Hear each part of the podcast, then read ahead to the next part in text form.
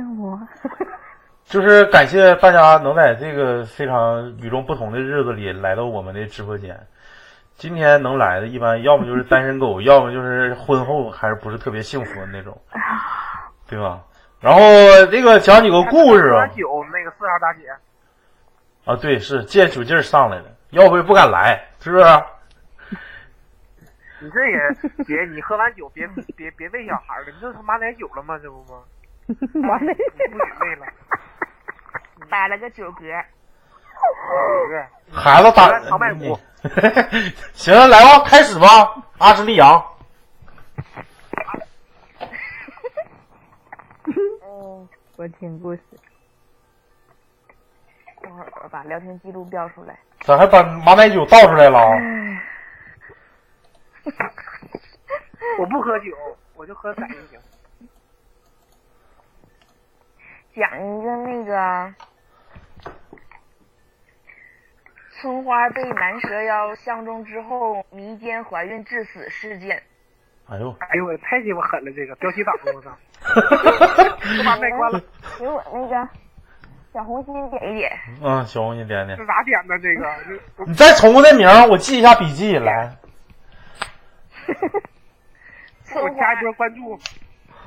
你这这挺长，没有标点符号。这个标题是春瓜，哎，哎，没声。有声春瓜被男蛇妖相中民间怀孕致死事件，有点柯南的意思。法制进行时的感觉。不是这个，是不是跟一百个汉子那是上下文的？这个 没有汉子，是男蛇男男蛇妖。来吧。啊！你给那俩叫叫上来吧，排麦了。那那俩不是你，不是你一会儿一一一个一个上，别哥斯拉又哥拉斯的，呃，一个一个来。今天阿什利讲完之后就下一个，知道吧？对，有点顺序，别下个阿廖沙上来。对，行，来吧，啊，一个一个啊，你先讲吧，这男蛇妖的故事啊。辽宁，辽宁沈阳，然后那个地方叫英达乡。英达，然后那地方生态很好，所以小的时候我们家跟亲戚都在那边开地板厂，那边那边林子多，完事那块儿挺多地板厂的搁那扎堆儿，然后那个村那块还有个村子，村子也是比比较相对来说比较比较闭塞那种，不像什么铁岭那种那种大城市。然后那个就我妈给我们讲那个故事，我小时候经常去那玩儿。后来就地板不怎么开了，就就流传出来这么个故事，就是他们村里边有村花，那村花长得特别漂亮，远近闻名那种的。嗯。一直想要给她相中一个好的好的人家，也没没选上，因为她太漂亮了，就是络绎不绝的踩破门槛那种。所以他爸呢就合计捂一捂，捂一捂呢，然后就突然有一天他姑娘不太正常，今天回家就是回家谁乐呢？没人乐，没人乐。嗯，就回家就是把自己关屋里边，然后就跟空气说话，就是聊的，一开始就是正常那么说话，把门一关，然后谁也不让进，就这么正常说。后来越聊越开心，就是边说边笑那种的。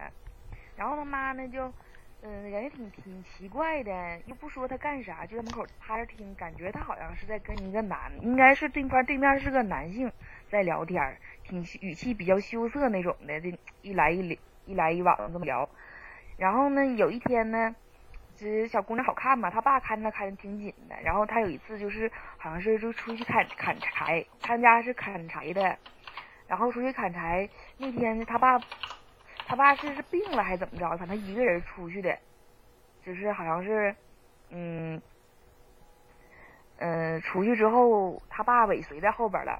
就觉得挺奇怪的，看他一人出去了，他就跟着后边了。跟着后边呢，就看到他还是到他们砍柴的那个地方，但是到那嘛，就是左看看右看看，好像在等人。嗯，嗯，在等人，那个左等右等，没人也没有人来。然后他就再往前走，再再往里边走，往里边走，他爸就跟丢了。跟丢了之后，他就一一圈找了一圈，又又往前看，看着他姑娘躺在地上了。然后那个就是裤子脱脱到一半然后有一个特别长的蛇尾巴，一下就就是是闪闪过，就是是飘走了。真是蛇呀，还是某个器具呀？是。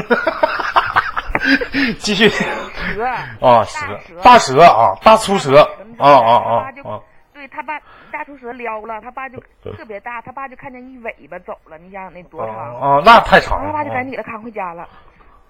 扛回家之后呢，就就他妈就说不行，你必须得告诉我了，你这一长这么长时间这么奇怪，你到底怎么回事儿？怎么回事？嗯他说的，他说的，有一天我就是那是一老有一个男的来找我，然后就是说相中我了，就天天聊天就是跟他聊呢，气质也特别好，特别的帅气，嗯翩翩的这么一个男男的。嗯然后一来二去聊特别好，特别好，他就说的那个找我出去，找我出去，然后就就那个约到老砍柴那个地方，我就去了。去了之后，嗯，我就突我就我看他也没来，但是我就特突然之间特别想上厕所，尿意就来了，他就蹲地上就尿尿。他寻思反正人也没来，先尿一下。尿了之后，尿完之后，尿的时候突然之间迷糊了，就来一条大蛇。到那儿啥也不知道了。哦哦到那儿他就啥也不知道，他接着他爸就来了嘛，他爸来了给扛回家了嘛。没过几天，这姑娘就怀孕了。哦怀孕之后，那你说这大姑娘都没出阁，也没对象，就啊！他家人知道她出去跟一个蛇就是约会，然后肚子大起来了。就按理来说，那蛇是下蛋的，对呀、它就肚就大起来了，就很奇怪。我那时候还问我妈，我说这蛇跟人怎么可能呢？我妈说她也不知道，就是肚子大起来了，然后就蛇鬼。没生，但就死了，说是被说是被肚子里的东西给折磨死的。我说肚子里是啥东西？阴蛋，哎，是不是叫阴蛋？是不是？是不是阴蛋？你为啥笑成这样啊？是阴蛋吗？有可能，有有可呃，能，有可能，对不对？嗯那接着讲，接着讲。嗯，有可能。啊，那没完事就肚子肚子鼓挺老大，里边老那玩意儿老折磨他，就给折磨死了，给姑娘折磨死了，完就讲完了完事了。啊啊这属于一个神话故事。这个哪神话？这真事儿，真事儿。我妈在那屋呢，让我给她拽过来。你行行，不用不用，拽过来吧哎呦我，不用不用不用，别别叫了，别叫叫啥呀？别叫了，他那个不是不是说隔离呢，这别别叫了，别叫了，这老老老丈那个啥的，那个老公公老婆婆啥的都是那个湖北人。那什么啊，这个事儿我跟你们讲啊，那个还是 五 G 挺快的，是是神神神话神话故事，大家就是说啥呢？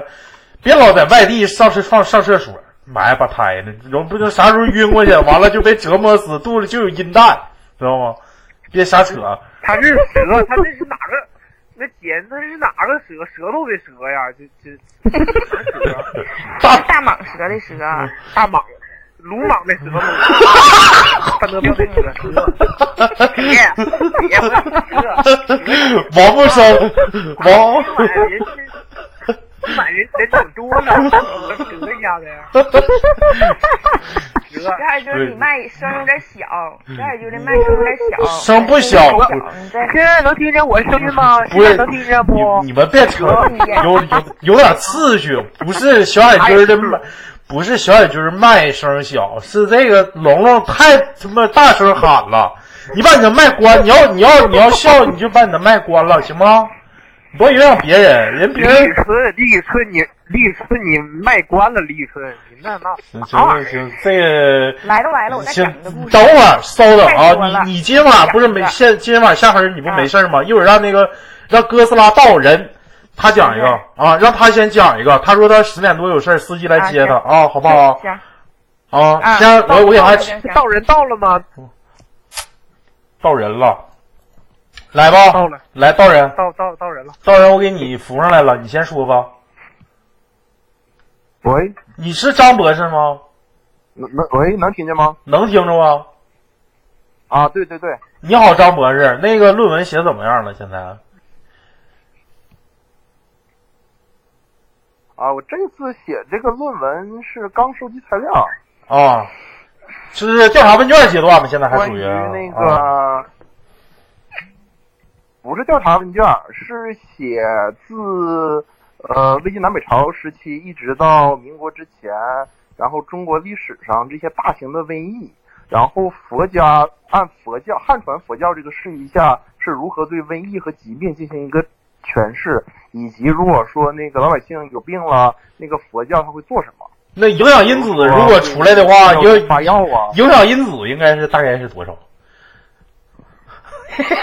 那谁知道啊？谁知道那不？来吧，讲吧讲杂志呢？讲吧讲那个我今天我就不讲我的事儿了，给你们讲讲点长春的事儿吧。行行行，长春市行。啊，这么大回音呢？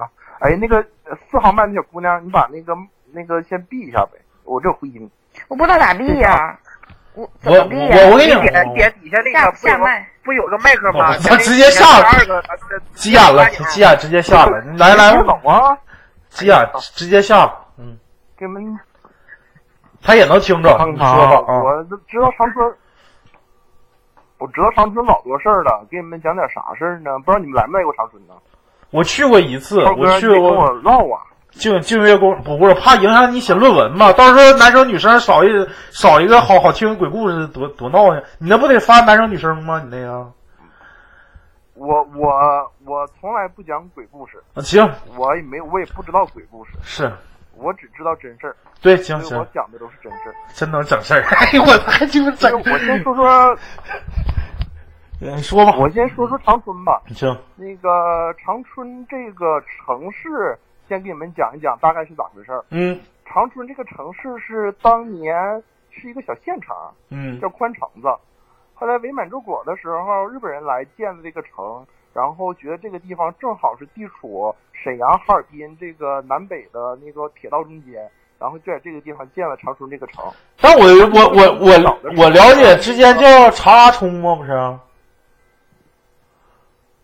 那个查拉冲不是公元前了，是像红山时期呀、像那个红山时期，还有什么那个呃两千在三千年前就原始人那个时候叫查拉冲。我哦说的都是近代的事儿，哦哦。他那个比较老，还后来这边还叫什么高句丽、鲜卑，好多地方都占过长春这个城。行，它正经八百变成城城市化以来，就是那个日本人后来就是那个二十世纪初期建满洲国之后，然后长春作为那个新京，然后越来越大。嗯。然后长春这个城是一比一按照当时的巴黎来复原的，哦。然后这个城也被当时日本的风水师来专门的过来勘察过这个堪舆，所以长春这个城市的风水地貌是非常具有典型性的，是北方城市中北方城市中对于整个风水来说，长春是一个呃模范样板式一个城市。你们来长春，不知道你们知不知道？长春市的中心叫人民广场，啊人民广场主干道呢，往南一边通呢是南湖南湖公园，往北一边通呢，一直通到底儿呢是哪儿呢？是火车站，嗯它是一个直来直去的。中间这个人民广场这个位置呢，对应着巴黎的位置，就是巴黎的那个凯旋门。哦哦哦。长春这边就是人民广场，然后整个这条主干线是只龙，它南边一直往下去有一个公园，公园叫南湖公园，有一个湖，那个湖是日本人挖的人工湖，嗯。是作为叫战时的储水湖，但那个湖其实是相当于是龙饮水。嗯。然后那个公园门口，现在来长春也能看到有一个巨型的一个龙头的花坛，然后整个这条干线呢，左边和右边，左边的位置就是整个这个马路的左边分别有文化厅、有省图书馆、有这些文化单位，右边呢就是吉大医院，然后有吉林大学的医学部，然后有公安局这些单位，全都是一文一武，全按的是当年满洲国八大部来算的。嗯然后就要说一些长春市比较邪的一些地方，比如说我们吉林大学，我们吉林大学，我是吉林大学嘛硕士，嗯然后我们吉林大学有一个外号叫做歪门邪路，就是吉林大学这个学校是没有直没有正门，没有正南正北向的门，没有直道。据早年间在吉林大学上学的老师说，说的那个我们吉林大学当年那个小花坛的顶上，就是那个马路牙子边上不是有那个小花坛吗？嗯花坛的顶上那个标全都是小太极八卦形的，嗯但现在都拆了。但是从我们吉林大学的东门一进去，还是能看到一个巨型的一个八卦的一个阵，现嗯在还有，嗯嗯是个半圆形的一个阵，啊，不是半圆，是整整圆一个阵。嗯然后进去以后，一直往下走，就会发现一个非常逗的一个东西，是啥东西呢？是体育场。这个吉林大学的室内体育场是一个分包。哎，是这么说不知道好不好，别录啊。嗯，然后我已经录上了，这不好意思，我录上了，录上了，录上了。路碑再往下走呢，是我说你们也不知道你们能不能知道。啊，你接着说。那个墓碑，那个就是那个行政老行政楼，再往下走呢是叫文苑文苑二宿舍楼吧。嗯然后这些地方就出过好多比较匪夷所思的事儿，我给你哦们简单说几个。讲几个真事儿。这些事儿都比较有意思。讲几个真事儿，先讲一个事儿是啥呢？先说这个体育场的事儿啊。之前有一个大哥，这大哥是零六级吉林大学是什么专业呢？好像他是法律系毕业的，嗯他现在在政府上班。之前那个大哥前儿我们在一块儿唠，他是比较岁数大嘛，那年是那个坟包型的体育场刚盖好，你们嗯可以好信儿去百度随便搜一下吉林大学室内体育场。嗯然后他毕业那年，跟朋友们、跟几个哥们儿啥的就出去喝酒。喝完酒之后呢，就往往寝室走，他就住那个文苑二，叫文苑二号楼吧，就住那个寝室，中间就路过那个那个体育场。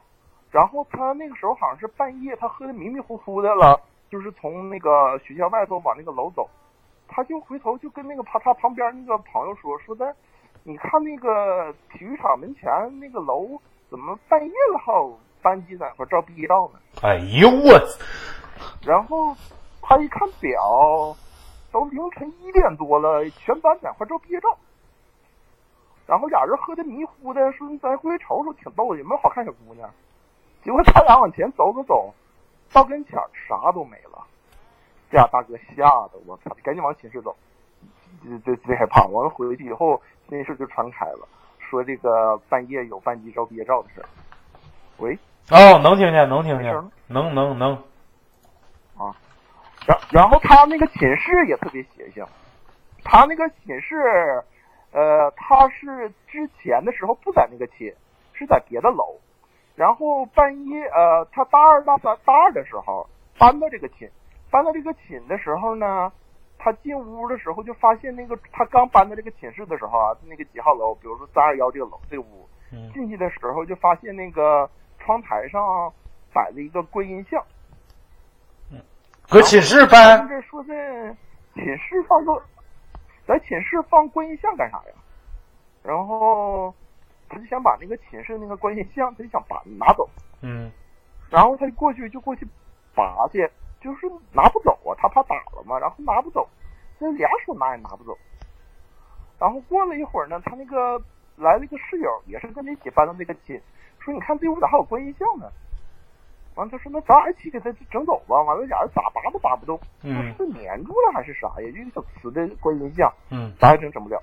完了之后，再过了一会儿呢，又来个大哥。这大哥是之前在这屋住了一年多的了，看他咋说说你俩干啥的？他说我俩新搬到这个寝室。说你俩在那捅啥呢？说你这有观音像，我说别给他打了，不知道谁的，给他拿走，别放窗台上啊。嗯他说别碰，那观音像不能碰。他说为啥不能碰啊？他说我也不知道为啥不能碰，反正我们搬之前他就在那儿，谁也不让碰，你就别碰了。然后他挺害怕的，完了之后，那个大哥拿了一个小手绢，完了还在一块儿还挺搞笑的，他拿那个手绢擦那个观音，说哎呀菩萨呀不好意思不好意思，我俩刚来不懂啊，你别生气啊，嗯不是要给你挪地方。他他妈擦的时候一边擦一边擦，就把这像给拿起来了，嗯，能听懂吗？能听懂，就他能拔动，那就是他那俩人，拔半天没拔起来，嗯不是，是他一开始俩人想给他挪走去，咋拔拔不动。嗯后来他不想挪的时候，想过去给这观音擦擦，拿个红布包上的时候，很轻易就拿起来了。一看底儿也没有胶，啥也没有。然后你知道更邪性的是啥吗？嗯据说那个楼总跳楼死死人，而且男寝那个寝作为男寝之前好像是女生寝，然后那个楼更邪的是那个楼门前有一块儿就是古代的那个计时的那个叫日晷吧，不知道你们知不知道日晷？啊，然后它那个晷就是一个圆圈，一个大石头圆盘，哦我知道，圆盘顶上有一个针，啊是，就在那个就在那个屋楼下。但是呢，我们专门就是学文科懂的人过去看就知道了，嗯那个日晷是反的，就是说那个日晷记录的时间不是阳间的时间。哎呦，你说这个我后就是后背有点发凉。来金，就是你们来吉林大学都可以看那个东西，那个东西都在那儿。哦哦而且我跟你说，吉林大学最近的一次，看看我毕业那年，哎，我毕业那年头，呃，去年、今年、去年，去年半夜还砍死个人呢，就马路边上嗯就把情侣给砍死了。吉林大学出事儿，我入学那年，我们院儿好像是两个不到五十岁的，呃五十多岁的女老师也都没了。反正吉林大学，反正是他们说杀气挺重。嗯，然后看看接着来。长春市这些乱七八糟的事儿可多了。嗯，接着给你们讲吗？接这个你不讲一个我自己的事儿吧。嗯没事儿，我唠到几点都能唠。你们嗯你讲不是说你十只要长春的任何事儿，我基本都知道。你不是十点吗？我没事儿，我现在都没事儿。我给你们继续讲，嗯给你们讲点儿我自己的事儿吧。嗯我不是，我跟你讲点儿我自己那什么的事。这些东西其实我学了挺多年，然后我小的时候十多岁的时候是跟先生们，就跟那些老先生们，我主要学啥的呢？我小时候主要学古玩鉴定，我主要是鉴定玉器、瓷器、书画、木头。嗯嗯嗯然后呢，那些老先生有的时候懂点儿那个易经八卦呀、风水呀这些东西，我就跟着一起学。嗯嗯没事儿，不用怕吉林大学。吉林大学有啥不敢考的呀？吉林大学教授可喜欢小姑娘了，就是那些教授招的都是漂亮的学姐，没事儿，好考。然后小的时候学那些东西，然后我真正，但是学的时候也不也不系统，就是那些老先生们啥时候想起来教点啥就教点啥，嗯，有本书我就回去看看，也没有具体的，我还上学嘛，也就周六周日去找他们聊去玩儿去，也没有什么系统的学。嗯嗯嗯真正系统的时候呢，是十六岁的时候，我十六岁的时候碰到一个人，嗯这个男的可特别有意思，张英蛋。十六岁的时候碰着一个，碰着这个男的是干啥的呢？我都忘我咋认识他的了。就是这个男的是类似于是卖那些，呃，祭祀啊、不叫祭祀用品，就是那个时候还没有什么塔罗，那个时候刚流行一呃零五年、零六年的时候，塔罗牌呀、嗯水晶啊，然后那些东西，这男的是卖这个东西。嗯嗯然后我就过去就跟他唠，唠唠唠，后来一回一次两次，慢慢就熟了。然后有一这个男的岁数，我跟你说这男的啥样吧？这个男的当时岁数不大，当时我才十六岁，然后这个男的也就不到四十，三十多岁胖乎的。嗯然后这个男的就挺神叨的。完了，后来去时间长了，他就跟我说说的，嗯，咱俩以前就认识。我说你别扯，说我说的我嗯，我咋能认识你呢？我这都没来过你们这儿。他那个地方是长春市叫重庆路，就是那个原先的一个商店，那个商店最楼上基本没人，嗯就他在那儿。那个商店现在都黄了，就是一个老的一个商店，呃，一个商场。然后我去的时候，他说认识我，我说我不认识你，不可能，我记性贼好。他说的我也没说是这辈子咱俩见过呀，我我也没说是这辈子咱俩认识的呀，咱俩以前认识的。然后因为我以前学过一点嘛，我就都没跟他，我就我就说啊，那行。完了，慢慢时间长了，他问我，他说你会不会占卜？我说啥叫占卜？我说我就学过批八字，没学过占卜。然后他就开始教我挺多东西，包括教我塔罗牌，但他教我的塔罗牌跟正常外边这些小孩玩的这些不一样。他教我的塔罗牌要开牌的，就是要有一些仪式，哦哦包括这个仪式还要用到自己的血。然后还需要挺多乱七八糟，包括像蜡烛啊、像水晶啊、像时间呐、时辰呐，交挺系统的。嗯，而且还告诉我，这个塔罗牌可不是说大家平时玩那个说整就整，非常麻烦。首先，有几个一年当中有一些日子是不能算的，嗯比如说冬至和夏至，嗯然后还有每周六和每周日。每周六是圣母安息日，每周日是礼拜日，然后每周四也不让我算，说每周四叫逢魔日，说周四那天的黑魔法力量非常强，哎呀，周四也不能动。然后呃，夏至、冬至不能动，圣诞节不能动，然后阴历七月份整个月份都不能动，然后每天的晚上五点以后都不让动。那他也一年也挣不了几几几个月钱，这家伙是啥也不让干，这不不不，还有一点就是，我们学这个东西是切记不能拿它挣钱。啊，就是算卦有个说说的叫三缺五弊，嗯就是东方和西方都是一样的，就是三缺就是天天残地缺嘛，五弊鳏寡孤独残，就嗯是这个东西跟保家仙儿不一样。嗯出马仙呢也不会算，是身上的仙家在给你看事儿。是啊，他这个机理是仙家借人的口，借这个出马出马的这个人的口给你算，其实不是他在算，嗯所以说是仙家在跟你沟通。但占卜是你个人的灵力在跟这个人在沟通，嗯这样的话就有很多的忌讳，而且泄露天机是一定要有大事出大事儿的。嗯嗯呃，我我我随便插一个事儿啊，我就想到哪儿说到哪儿了。嗯嗯原先我爸有个好哥们儿，我爸好哥们儿家有个邻居，我爸好哥们儿家这个邻居呢叫白瘸子，老白头儿。嗯这个白瘸子当年贼牛逼，他是吉林省易经协会的会长。嗯嗯完了，这老头儿好像是六十来岁就没了，没了之前还跟别人，还跟他家，还跟我爸这个哥们儿还说呢，说的那个过两天哥去外地，你好好帮看看，就是嫂子这那个，说你嫂子有啥事儿啥的，求求你啥的，你帮帮忙啥的啊。嗯就是没事儿，你去外地你该忙忙的，都邻居啥的，该该办啥你就继续说话的事儿呗，对吧？嗯家里有啥重活累活儿还叫人去，反正就算托孤了，跟邻居啥的都挨个说一遍。后来这白瘸子好像是没过一个月就被撞死了。哦哦他就是学易经的，好像总给别人看那些乱糟的。然后我再接着说我，我现在都不给人看事儿，我啥也不给别人看。那个当初我跟那个男的去学这个占卜，还学了水晶球，水晶球他那个我不会，然后还学了一个水晶球咋看呢？谁是世界上最好看的人呢？啥的呀？问呢？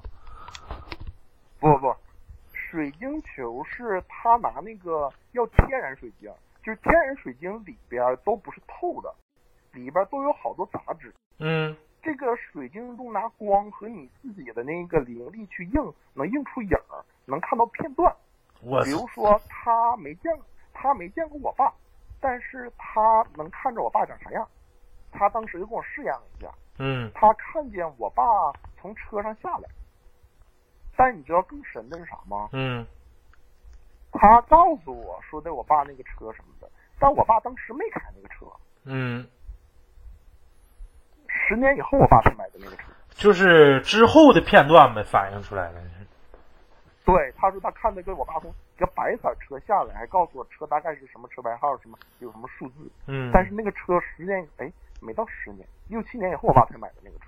嗯嗯嗯然后这是这个事儿，然后叫我新占是，呃，有点类似于就是那个叫做，哎呀，不叫相面，叫紫薇斗数。嗯，不是紫薇斗数，我没学紫薇，紫薇还有河呃河图洛书我都没学，那个类似于叫什么读心术吧，就是类似于那个东西，嗯。就是让我我最那时候最深的时候，那个时候刚开始流行杀人游戏，嗯。我们就去那个什么警察什么匪徒，嗯像狼人杀似的，我们就到那块儿去练去，就是从马路过来来一个人儿，我基本就能大概的知道他最近为啥事犯愁。嗯他大概什么工作了，之前那时候天天练那个东西，但那个东西不行，练那个东西时间长了，整个精力就消耗特别大。嗯那个时候集中学了好长时间。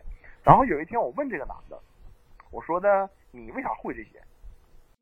他说的他不知道，他说他五岁的时候有一天在家发现有一团黑气，有一团黑气直接就是直接就他就他能看到，他家人看不到，从窗外飘进来，直接就往他肚子里边扎。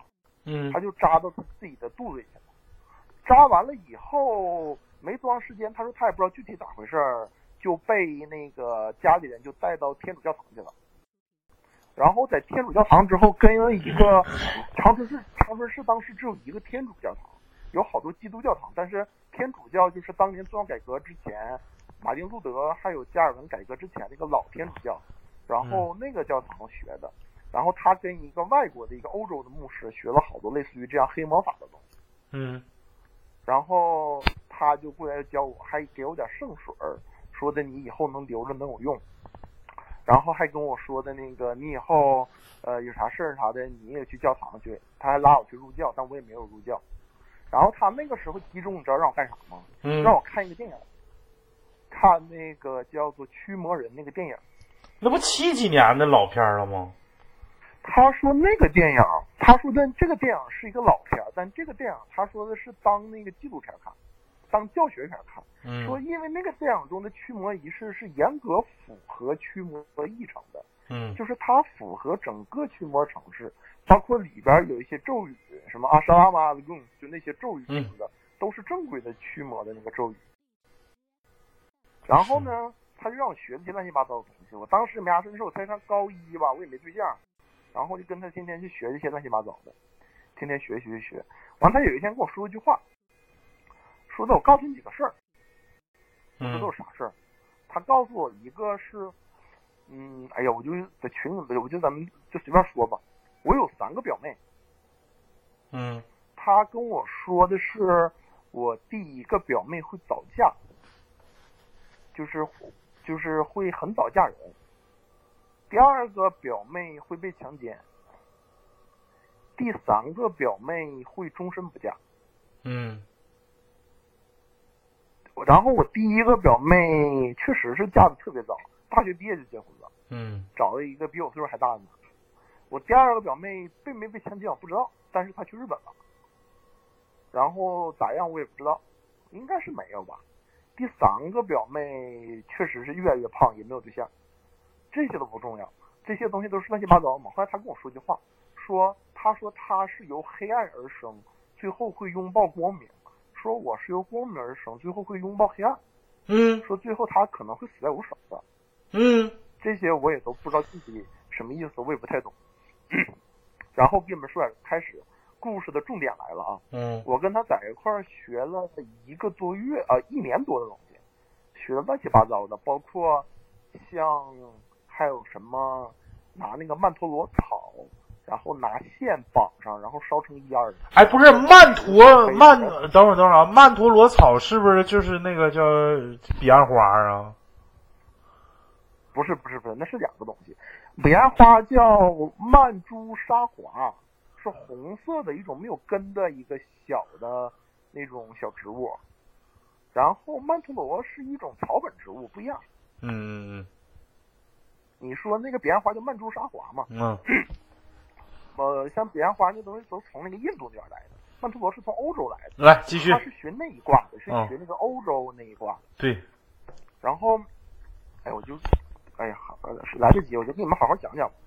然后呢，十六岁跟他学了一年，十七岁就出事儿了。我十七岁就跟他在一块儿出件大事儿。哎，我十七岁的时候处了第一个对象，嗯然后当时你知道咋处对象吗？当时还玩 cosplay 呢。嗯那个当时是一零七年长春市刚流行 cosplay 的时候，跟他们玩儿，然后就认识了那个小姑娘，那小姑娘也玩 cosplay，跟她在一块玩，完了之后慢慢就处上了。嗯处上了以后呢，他这我教我这人这个人，就让我叫他师傅，就是说我这个师傅吧，嗯他就跟我说说的，这个小姑娘有点问题，你别跟她处。我说或者处的话，你也跟她处不长。我就没勒她，我也没信，你知道吗？那时候刚处第一个对象，那可当回事儿了。长得贼漂亮，胸还大，可当回事儿。嗯然后也没勒她。后来这小姑娘确实有点问题，她有啥问题呢？他每个月不得来一小姑娘不来来来来例假吗？嗯她只要一来例假，她就住院。她的血就是不走。嗯然后然后这小姑娘吧，皮肤贼好，长得也还。她这小姑娘知道当年 cos 啥吗？你看过火影吗，哥？我我看我大概知道。这小姑娘是 cos 纲手的，哦就是她皮肤也挺好，但是他有个问题，就是他每一年脱一层皮，就是他身上整个还不是牛皮癣，不是银屑病，就是那种身上往下掉皮，你知道吗？嗯掉完了之后你看不出印儿，就是很光滑，但是每年都掉一层。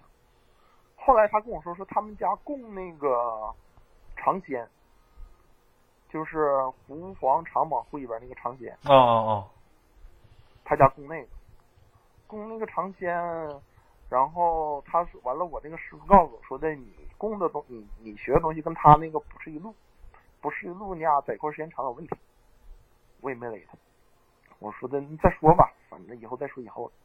然后那年呢，就开始，呃，我高二那年，长春市有个新东方，嗯新东方那年夏天举办了一个夏令营。夏令营的时候，我跟这个当时另外一个朋友，一个姓吴的一个哥们儿，我俩一起报这个班儿。暑嗯假的时候，然后就去这个夏令营。这夏令营是晚上能住在那儿，嗯是住了一个宾馆，那个宾馆叫什么富什么宾馆，叫什么，比如说叫富豪宾馆吧，大概就叫那个名儿。哦然后就住那个宾馆，然后那个封闭式的有会议室，然后我们有好多学生在一块一起学，然后我们就去那个宾馆上课，然后上课的时候呢，头两三天都没啥事儿，然后我跟我这个高中同学姓吴的这个男孩呢，我们一起去，然后到第三天的时候就出事儿了。我每天上课的时候呢，我都是上一半我就走，我就打车去城里边儿，因为他那个地方是相当于是长春的郊区，我嗯打车去市中心找你对象玩去，晚上我再回来，我就这么来回跑。但他们说他们一直在那待着，就出了一件事儿，就是说他们那个补习班，就是那个夏令营里有一个小姑娘，这小姑娘姓辜，就这小姑娘所有人都喜欢她，就是好多就是这个班里边，你看，比如说这个夏令营有一百个男生吧，嗯那得有四五十个男生都都喜欢这小姑娘。嗯而且都开始就是猛烈的追这小姑娘，知道吗？嗯给送花、送吃的啥的。而且第三天，好多男生晚上就开始为小姑娘打仗。然后呢，我就问我这个姓吴这个朋友，我说你喜欢她呀？他说，哎呀，我也喜欢她。我说长啥样啊？我也去看看你。结果我去看的时候，发现小姑娘说心里话，长得一般，一般长长得也就跟，就是长得也不妖，也不性感，就普通那种小姑娘，就是就就就像陈妍希似的那种小姑娘。普普通通就五分五分黑呗。对呀、就陈妍希那样的，你也犯不上五六十人都追她呀。嗯我说的你呃磨磨蹭蹭的，然后我说的，哎呀，哎随便你注意安全就得了。然后到第三天我回去，第四天我就一天上课，结果第四天就出现了好多怪事儿。当时长春新东方有一个老师叫庄重，嗯这个老师你们网上也能查着，这个老师是当年全国大专生辩论赛的冠军。这个老师上课的时候上英语课，新东方你们也都上过，嗯老师都是讲讲课好扯犊子嘛。嗯这个老师就扯了个犊子，说的同学们你们见没见过鬼？然后、说没见过，老师完了那个姓庄老师说说说他说他见过，他说的他就开始讲他咋见的，他是说那个他当年在武他有个朋友是个老道，然后他们在武当山去找他那个朋友，然后呢正好那个老道问这个姓庄这个老师说你见没见过鬼？姓庄老师说没见过呀。老道说你见不见？你想不想看看？他说我想看。想看完了，说那个老师说他那个老大就给他带到一个屋里，这屋里边就是好像是灯光没有光，进去了以后，然后点蜡烛，点蜡烛怎么的又什么冲着镜子看，他就看着一个戴黑帽子的一个男的，然后就讲讲讲就讲类似于这些了，好好多好多事儿，然后又开始扯什么灵异事件呢，又开始讲未解之谜啥的，就正上着英语课就出这个事儿了。结果当时就给一个小姑娘当时当场就吓傻了，你知道吗？嗯你知道吓成啥样？就是犯癔症了，就羊癫羊角风，就开始抽，抽完了之后，大家就给他运到就是，就给这小姑娘就抽抽抽，抽完之后给他赶紧就是，呃，想找幺幺零啊，就找啥的，说要给赶紧给幺幺二零打电话，一打电话，这小姑娘好了，好了，不抽了，嗯不抽了，但是小姑娘就开始犯迷，你知道吗？啊，就说你们别打电话，就正着喝的呗。对，说你们别打电话，你们看墙上有个点儿。然后我们看啥也没有，他就说墙上有个点儿，就一直在那说，说啥点儿啊？说墙上有个蓝点儿，就一直重复这句话。嗯完了之后，就是老师把所有的学生啥的全都是，就说你们先回各自的屋先休息吧。说现在出了一个问题了，然后就说咋整？我当时虎啊，因为我刚学了一年多这些东西，然后我就跟老师说，说老师你让我试试，我能给他治好。嗯老师说那你咋能试？他说我就跟老师说，说老师我家里边有出马的，我家确实有出马的，我大姨是出马的。嗯那个我说的我会治，然后他说那你试试吧，然后这小姑娘就送到一个宾馆那个屋，完了我就进去了。你俩单独独处一室呗，孤男寡女的。对对对，哦，进去了以后，那我也能治这病，我也能治。不不不，那不是咱好好讲，哦我讲真事儿，嗯我不讲猥琐的事儿。嗯其实很好治，就是我说的那个，我进屋之后跟他说话，他就不理我，还在那块儿傻捏捏在看着点儿，就持续的能有四五个小时。然后我跟他念一些东西，念一些经文呢，他也不好，也怎么的也不好。然后跟他说话，他就重复这个墙上有个点儿，墙上有个点儿，墙上有个蓝点儿，就一直重复这句话。然后呢，我就去外边，我跟那个宾馆的厨房，我说你找点盐，你给我几袋盐。我就拿那个，他就把那个给我找几袋盐，那个盐拿过来以后，就开始给小姑娘就开始往她身上撒盐，你知道吗？嗯拿盐就基本上人家，我当时我还是处男呢，我也不能干猥琐的事儿，我就拿那个盐擦擦手，嗯擦他几个身上的穴位，完了擦他脸，擦他脖子，然后主要是就是手脚、脸和脖子。嗯擦完了之后，我又要了点开水，然后把盐放到开水里给他喝，然后我又念了点儿东西，念了点学的东西，慢慢小姑娘就好了。好了以后，嗯嗯，就是那老师那个当时负责那个有个姓陈的老师还跟我们说说的那个那个你还挺厉害的啊，完了找我还晚上请我吃顿肯德基，我说啊我学这些东西啥的，我说的今天上午的时候那个姓庄那个老师给我们讲什么那个在武当、武台武当山看着鬼，然后给小姑娘吓得乱七八糟的。我说那庄老师干啥？讲这玩意儿干啥？完姓陈那个说的，说我们也不知道，说庄老师今天特别奇怪。我说那他人呢？他说他出事了，他就坐飞机回北京了。然后就庄老师就走了，然后我们就觉得那就算没事儿了呗，完了开始各干各的，各干各的以后，这是下午五六点钟的事儿，晚上八九点钟我们在外边下那个上那叫什么上那个夏令营，肯定不可能那么早就回去睡觉嘛。嗯。我们男生就在那个屋里边吃泡面，你们可能就咱也知道，小的时候出去玩吃泡面、打扑克，嗯。哦，没打没打麻将，但是他们有填坑的，有嗯打打打红石的，打娘娘的，在那玩，一直玩玩到十一点多，又出个事儿。当时那个男生中有一个男生长挺帅的，叫啥我忘了，记不住了，俩俩字儿。他也是一起追那个姓朱，我刚才说我长特别好看小姑娘姓朱，嗯他也是追那小姑娘的，而且他他应该是当时追那小姑娘，他是那个成功率最高的，就是基本他要追上的。然后他追上说跟那小姑娘俩人出去，还是散步啊，还溜达呢。然后十一点多钟就回屋了。回到寝室之后，这男生就开始抽了，你知道吗？嗯就是又犯羊角风了。完了，他的室友就过来找我说：“下午你刚治好一个，这个你再去看看吧。”嗯至于我这个我再去看，我发现这个我治不了了，这个都已经就是那个状态就很像驱魔人里边那个人那个状态，你知道吗？哦哦哦哦就基本上他身体扭动的姿势，全都是反正正常人做不到的姿势嗯开始扭着了，都吓坏了，他几个室友都吓坏了。我说的这可咋整？哼 人传人，然后我当时反正，呃，我如果现在的话，我肯定就报警。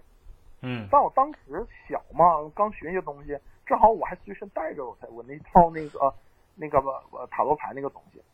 我说的，那我给你开个牌给你看一眼吧。然后我就给他开牌，就给他看了，看了发现他被东西附上，叫 position。Position 的话是什么占据吧，就是相当于是中邪中魔，还不是中邪，就是那个被恶魔附身那种感觉，就驱魔人那个那个那个状态。啊然后我说这个我试不了，我说那这个咋整？我说完了，我半夜就给那个我那个师傅打电话，我说呢我这边出事儿了，他说呢我知道你出事儿了，我这个半夜十二点没睡觉就等你这电话。我说的那你还挺牛逼，我说的他说现在啥情况？我说的这边这哥们儿当时是零七年，那个手机好像我用的还是什么手机呀、我忘了，反正那时候肯定不是苹果，也不是智能手机。完了，我说我在哪儿哪儿哪，就诺基亚啥的呗。好像是哦，不是，我用的巧克力当年，嗯就是那个什么 i chocolate 的那个。嗯然后我说的那个我在哪儿哪儿，他说你那地方不好，我说咋的了？他说你出门看那个地，我们住那个宾馆对面是个长春市中日友谊叫长春市中日友谊医院，是个嗯医院。然后我们住那个宾馆附近就是太平间，然后就是医院，嗯，医院急急诊科那边，说你那个地方太阴不太好。他说的那这这那个我师傅问我，那这个男生那啥那个出事儿多长时间了？我说出事儿能一个多小时了。他说你们都干啥了？我说的我开牌我看了一眼他是什么情况。他说的我不告诉你下午五点以后别摸牌吗？你怎么还半夜十一点多还还拿牌看呢？我说我着急忘了。他说的，他说你容易把他害死。我说的，哎呀，我说那咋整？我说的，那你快来吧。他说的那个，我师傅说的，你过来接我一趟，我带我过去看一眼。然后我说那你等着吧，等着完了之后，我就开始下楼，我就开始去门口打车，打车我去他家找他，家离我们住那个地方还得有一个多小时的车程，还挺远的。然后我刚打车，我刚要上车，他就给我打电话，说的小张，你这车别坐。我说的为啥别坐？他说的，你这个车是不是红色出租车？我说是啊，长春市都红色出租车。他说别坐，你第三辆出租车不是红的，你等第三辆。完了，过了第三辆，好像是来了一个绿的还是什么玩意儿，反正确实是不是红色的。他说你坐那个，你别坐头上的。完我就坐，坐以后咔就去他家，去他家完之后又又看着他家楼下又一帮烧纸的，又打仗的啥的，下里巴拉的。完了上去找的时候，哎呀，我发现那年那个时候，我不知道说好不好啊。嗯，哎呦，我不知道公波说这东西好不好。你说他还带了，他他带了一个枪。啊，我说你咋你你不能这么说，你得说他带了一个干就完事儿了。他带了个干，啊，我对说，你咋有干呢？他要干。说的，嗯他说他爸是武警，他说的，我说那你带这玩意儿干啥？他说的这个是银子弹，哦，这个那不就驱魔人不是就是那个啥吗？那个叫什么什么黑暗传说，不是就就那个老黑演的杀那个吸血鬼那个，他说如果不行就得用这玩意儿。对银弹结果是银弹，了以后，我俩一我俩去了，对刀锋对啊都假的，对刀锋战士对对对对对，这都这都是假的，我编的故事，我我是笑说的。然后呢，他跟我去了他那个宾馆了以后呢，上去了，问完了见了那个中魔那个男孩，那男孩还在屋里扭着呢，你知道吗？啊在屋里就跟吸毒似的，在那扭着呢还。啊完了之后，那个他我们当时有四五个男生，他给我们整到另一个屋去了，说的那个，来你们跟我唠唠都今天出生啥事儿了。然后我们几个就在那坐着，然后给他讲出现啥事儿。然后他突然说：“你先别说。”完了指着有个小胖子，跟小胖子说：“说的你是不是这个男生室友？”完了，小胖说是。他说的你哥们儿也先出去，你别听我说话。完了，这个男生就笑哎呦，我那小男生里老害怕了，我操！不是害怕。我跟你说，最奇怪，这男生不害怕，这男生非常淡笑着就是淡定呗。说的，哎呀，我早就该出去，我就等。他说的，我真得让出去，他就出去了。然后后来我们才知道，那个男生身上带仙儿，啊，就是就是他就该出去。他说的，但是他是啥仙儿他都不说，他说不能告诉你们，完了就出去了。然后他就跟我们这几个人说，说的那个呃了解一下情况呢，又让他们都出去了，完了又跟我说，说是这个男生身上被附东西了，就是扭了的男生，但他附的不是鬼，也不是魔，嗯，他附的是一个使徒，是啥？使徒，就是吧，我给你们讲，嗯，就是有的人他来人间是有任务的，你知道吗？嗯？就是他这个任务是啥不一定，嗯。这个任务干完之后他就走，嗯。他来人间就干这件事儿。他说那个小姑娘，就是大家都喜欢的那个小姑娘，就是姓朱那个小姑娘，嗯她就是身上带这么个天使或者使徒，这个就是天上的一个使者的这个东西。嗯，他来到这儿了以后，他要干一件事儿，就勾人不是干啥不知道，但他身上就有那个气质就吸引人。这个男孩不自量力就过去了，然后给人家整生气了，那人就过来教训他一下，你知道吗？就是他的意思说，你们别离这小姑娘太近，这小姑娘有活儿，就是得干活儿，你们离她那么近，活儿干不完了，啊。就相当于那个东西就想教育这样这个男孩。哦哦哦。然后跟这个男孩儿，然后跟我们说完了之后，那个跟我说说的那个这事儿你别管，然后他说的我去吧，然后这个我这个师傅就去那男孩儿那屋了，然后让我们所有人都把门关紧了，关紧完了之后，他就在那屋里边一直待一直待，大概是凌晨两三点钟，一直干到了凌晨三四点钟，这男孩不喊了不叫了，开始睡觉了，你知道吗？嗯然后他出来了，我说的咋你治好了？你这你整明白了呗？他说的没整明白。我说的那咋整？他说的不知道啊。他说的嗯，反正暂时是安啊消停了，但是以后到底会出现啥事儿，看他自己造化。咱也别管这事儿，不是咱咱那爷们儿能管得了的。完了，我们谁也没管。然后反正这个男生第二天就是感觉像大病一场，但是也能说话，也能吃饭了。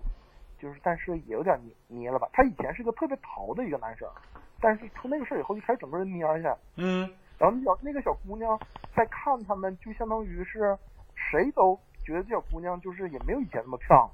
然后这小姑娘也相当于看每个人都不认识一样，就是所有的人就感觉好像是头一天都是虚过的，不是实过的，你知道吗？就高冷了呗，小姑娘开始不是，就是谁不来他就变成普通人了。啊然后那个男孩也开始就像不认识这小姑娘一样，俩人已经确定恋爱关系了，但是也就是突然有一天就是感觉第二天就都不行了，都不行了以后，后来这个补这个完了我之后就走了，然后后来那个夏令营好像是一共没持续多长时间，就是也就解散了嘛，就完完事一个礼一个礼拜嘛，就完事儿了。完事儿以后，我跟你说最吓人的是啥？据说这个男孩回家没多长时间就死了。啊！但是我们都没见着，因为他有他的朋友。是啊，都不一个学校的，是不是？对对对，然后还我还出了点儿，然后我跟我那个女朋友也出了点事儿，最嗯后直接导致的结果就是，我高三没念完我就出国了。哦就是这个事儿，其实后续还发生了一些，哎呀，没法怎么描述呢？就是很片段的一些事儿，不是具体的一件一件事儿一件一件事儿，就是很片段的一些事儿。然后我就直接，我师傅跟我说，说那你出国吧，你别在国内待了。你在国内待的话，你这两年在国内待的话，怕你太麻烦，你就还是走吧。正好那时候有机会，我就去加拿大了。嗯嗯嗯，咋的了？没事啊？没事没事，看咋这么吓人呢？一天看牌呢，搁那儿晚上不能看牌。没没没，我那牌已经封了。我那个牌牌出那个是，我的后来我师傅告诉我说的，我当时那天晚上不看那套牌，这个男生可能不至于后来那么严重是吗？啊，这玩意儿还分时候吗？这玩意儿时，反正我不懂那塔罗牌，反正我就知道那玩意儿，一般人看不明白。来，后来我还学起草，还学摇卦，然后那些东西其实也都得看时辰。那倒是，那倒是，你这不天克地冲的天，那肯定不能开。我我都我都不内疚，我没啥内疚的，因为一是过去时间很长了，二是那个男生具体咋回事儿我也不知道，我也没过去看，只是传说。后来我跟我那个师傅也不联系了，因为有一次他跟我说说双阳有一个小姑娘出了个大事儿，大事儿不是我，他说的是整个小姑娘跟驱魔人里边那个人状态一模一样。一模一样吐绿水儿，往你身上吐绿水儿，对对对对对，吐绿水儿，吐你绿水儿。到立走，道，说你去不去？我说我不去。我说我说我去破镜，你看不看见？我说我不去。然后他还告诉我说的，长吉林省双阳那边有一个塔，那个塔镇压了一个东西，宝塔镇河妖说那个东西一二年要出来，要出来或者好像是零七年，我不知道一12二年具体具体有啥事儿了。啊！然后后来再之后我出国以后，我俩就不联系了。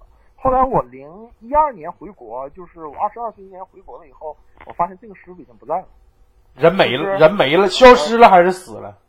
呃，他说他去北京了，但是没见着他。但是他当年跟我说，说的咱俩缘分没尽，说咱俩五十年以后再见。然后这个人就没了，他所有的住的地方，所有他待过的地方全都没了。他当年我见到他那个商场都封了，都被人家推倒了，然后现在改成什么方位运动城了。能不能是人家现在在那个长江学学者协会里头呢？等你五十年之后，你进长江学者了，你们俩就不不不，嗯，我嗯，那不可能，因为他学历贼，他好像没上过学，他是不当不了学者，他神神叨叨的。然后再给你们讲这个事儿还有后续呢，知道吗？还有后续。后续就是我我为什么现在要学佛教的事儿。你不学神学的吗？你也没说学佛教啊？哎呀，哦，我一直说能能行吗？还是怎么的？让别人唠一会儿啊？你不十点就走吗？你来吧。啊，我不是十点就走，我得十点半走。那有没有还来上来跟那个聊会儿天的？什么仲冬十一呀？是谁的？小飞呀、啥的，可以上来聊一下，讲鬼的故事。我先我先接着唠我的事儿啊。哎，他上来了，这个上来了，这个你的粉丝上来了，啥粉丝？这是谁？这是那个丁丁姓丁那个姑娘吗？不是，就是下划线那小小小老娘们儿。那他唠还是我接着说呀？呃，让他先唠一个吧，你先歇会儿，你先。好好好，哎，你们不是说都走音蛋吗？今天一直在走音蛋，就因为我提了一嘴。走音蛋跟嗯张张知道，走音蛋跟呃张张说的那个落观音有点像。然后他那个反正就是拿个鸡蛋，我听到的故事就是，呃，一个很出名的地方是啥呀？就什么什么什么山，就是，呃，观音那边，然后，呃，那个那个紫竹林还是什么玩意儿，就那个地方，有呃山上有一个看就走阴蛋之前特别厉害的一个奶奶，就是，嗯，反正就挺厉害那种人，然后她是。呃，我是听来的，他是有一次，呃，有一个有一个男的，呃，去找他看阴蛋，然后，呃，去找他看阴蛋，哦，普陀山那边对，然后去找他看阴蛋，然后他那天感觉就特别不特别不好，你知道吧？然后就，呃，这男的刚一进他的门儿，然后他给，嗯。他供的那种像出马仙一类的那种香儿，呃，烧的香给灭了，直接给灭了，就是，然后，然后这人就慌了一，然后他也没在意，知道吧？然后他就把这男的给招进来，让让跟想给他走阴蛋的，结果呃发生了个什么事儿呢？就是，呃，点那个他那个仙儿的香，怎么点都点不着。然后怎么点都点不着，你知道吗？然后这老太太就慌了，然后就说：“算了，你这人，我给你，我给你看不了。”然后就就是说我给你看不了，然后就呃把这个男的赶走了，但这个男的不死心呀，就是呃说是不是也不是不下来，是这男的呃有问题，就是算不了，因因为到最后这个老太太跟他算的时候他已经死了。呃，当时那个老太太跟她闺女说：“你你现在出去，然后我们我们闭闭门一个月，呃不是闭门一个周，给任何人都不算阴蛋了。”然后然后就过了差不多一个周吧，又又过来一个女的，这个女的还好一点，就给她点呃点香看阴蛋的时候都点着了。然后这个老太太跟就之后说了一一句话，就说。我走那么多年阴蛋了，我第一次，我第一次看见那么乱的阴蛋，就是那个老太太说，在走阴蛋的时候呢，呃，看见这个女的女的的阴蛋里就是打过好几次胎嘛，然后有好好多个小鬼，而且还有，呃，还有个就是，嗯嗯，走了几就是缠了他好多世好多世的冤孽，然后然后还有。就是他，还有一个就是他一周之前见过的那个男的，不是没算成的那个男的吗？呃，就有好多手，好多手把他往下面拉，然后这这这就是，然后这个有那个冤孽嘛，就那个几世的冤孽，然后就就反正就可恨了，就是他把人家给害死了，你知道吧？然后那个冤孽就说不会放过他，然后这老太太就老太太说她看见的那个人脸就。反正可怨毒的看着他，然后就，然后就慌了，就问这女的：“你是不是害死过人？”这女的刚开始就支支吾吾的不肯说，你知道吧？然后到最后才差不多，他点了个头，说是：“嗯，对，差不多是这意思。”然后这，然后这老太太，然后直接就说：“呃，哇，我保不了你了，那个那个冤孽，呃。”怨气太重了，你全家注定都得死。嗯，你全家注定都得死。你要的好，你现在把你的孩子送到庙里，可能还能逃过一劫。然后后来就不知道怎么了。然后这女的是不知道怎么了，但是那个那个老太太，然后从此以后都不走阴蛋了，是因为呃，她说她每次之后经历那女的之后。呃，每次走阴蛋都会看见那个鬼，一脸怨毒的看着她，然后该改走阳蛋了，然后呃，不是，这个乱乱的，我有点没听明白，啥玩意啥玩意就走就是过大阴呢？是是啥意思？这个阳，反正走走走对呀，还阳蛋阳枪阳蛋的干啥呀？啥意思？阳蛋阳蛋跟阳蛋跟阴蛋不一样，阳蛋是阳边，嗯。不是阳蛋好像是白天走的，比阴蛋能靠谱一点，就是比安全一点，你知道吧？阴蛋应该是，嗯，招东西，就是毕竟是人灵魂下去阳呃阴间嘛，去找去看东西去找人嘛。你一会儿听博士给你解释一下子，我有点没听明白。来，博士你解释一下这阴蛋阳蛋那个阴阳蛋那个。喂。啊，你说说，我能能能听见，能听见。啊，他他说这个叫观落阴，观落阴各个地方叫法不一样，然后他就是相当于说是通过这个实施者，他这个做法者，他这个灵力去跟阴间沟通，然后观落阴主要是闽南一带、台湾一带现在比较多，但是阴他说这个阴蛋的这个东西，他说这个事儿就是关，就是正常百度搜这个学名就叫关落阴。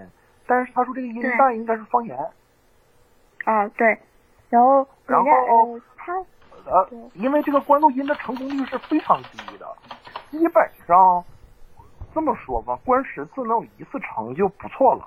因为吧，人这个鬼魂不是一直在，你知道吧？嗯，人这个鬼魂吧，就是我就我不是宣扬迷信啊，我是讲这个传统文化中这个这个说法啊。人去世了以后，为什么有头七呢？因为这七天人处人的灵魂处于中阴身，这个中阴身就是所谓的鬼的状态。嗯。六根然后七天了以后，你开始按照你的福报开始是进入轮回，还是孤魂野鬼，还是转世投胎？你下一辈子是到天道、人道、畜生道、恶鬼道、阿修罗道，还是什么道？还是你就即使是灰飞烟灭，你还是能够当鬼仙成仙，嗯还是怎么样？这到时候看你个人的这个福田功德。所以说，很多情况下，当这个人，好比我给你举个例子啊，我现在如果找了一个很厉害的一个人，我说我想看看我，我想看看我们家我姥吧，我姥去世了，我说我想看看我姥姥，多半看不懂，因为我姥姥都去世好多年了，她的中阴身早就投胎走了，所以说你根本看不着。他所说的这个男的一直跟着他，这个怨气重，这个气不散，就说明这个人已经不是鬼了。我怀疑这个人已经不是普通的鬼了。对，是冤孽，就呃，反正比他普通的鬼要厉害好多那种。嗯，怎么说呢？就是这个人可能就困在那儿了，对，他就可能是，或者是你像佛经中说，他得通过几千万年、几几亿年，一整佛经中就整一整就亿，一整就万的，你得通过好长时间去把你这个孽给它散掉，或者是得有一个大德高僧或者是一个道长去把他这个方法给他，嗯，设坛也好，水陆法会也好，把他这个怨气给他散了，他才能走。他现在一般，我跟你说，其实鬼很可，这些要鬼呀、很可怜，他们希望别人去帮助他，因为他在那个地方他也不舒服。你们看没看过《西游记》？《西游记》里边，沙和尚每七日受万箭穿心之苦，基本上这些鬼跟沙和尚差不多，他会不断的。我感觉好像沙和尚是挺惨的主。嗯，对，沙和尚是挺惨，每七日受万箭穿心呐，那得多疼啊！然后这些这些怨气，这个人相当于说他每七天，或者是我也不知道他的周期啊，他要再经历一遍人间那些痛苦，他的痛苦是一直往上增的。如果他碰不着一个高僧去，或者是一个高道去给他化解这个怨气的话，他一直在那怨着，所以说他是非常可怜的。对，那个那个所以说，奶奶苦修就说士来讲，不都是修身吗？嗯，呃不是的，呃，这个不是差别吗。不是不是，他们佛教之前在群里面唠过一次，像佛教里边分南传南传上座部，还有汉传，还有密宗，还有藏传。这个里边只有小乘修四阿含的南传上座部是修个人身，入最后是得的是阿罗汉果。他但其他的那几个，比如说我们汉传的佛教，其实就不是修个人，一定要普度众生的。你一定要去跟众生，去跟所有的这个人，就是说我们说表达什么一点，就是你要融入社会，人是社会中的人，佛也是社会中的佛。你要跟每一个人，跟每一个有情无情众生去共同参悟佛法，最后是共同得大觉悟，得阿耨多罗三藐三菩提，最后才能成这个佛。世界上只有一个人还有痛苦，你就成不了佛。这个就是大乘和小乘的区别。你说那个修个人的苦修僧，那个苦修士，那个是从印度的婆罗门教和耆那教中来的，那个其实还跟汉族这个不太一样。嗯，你要是想让一个修小乘的人过来帮帮你，那得欠人家多大人情啊？嗯，天呐，感觉佛佛教好深奥啊。然后我就我就接着说了，就那个那个老奶奶就说那个是过了其世的冤孽，然后那个呃奶奶也说，如果你害了这几家的人命，你就更加不会说是投胎转世去轮回了。但那个那个冤鬼还是没有听，估计除了孩子那一家人都死绝了。呃，然后我说我朋友不是是呃沈阳建筑大学的研究生吗？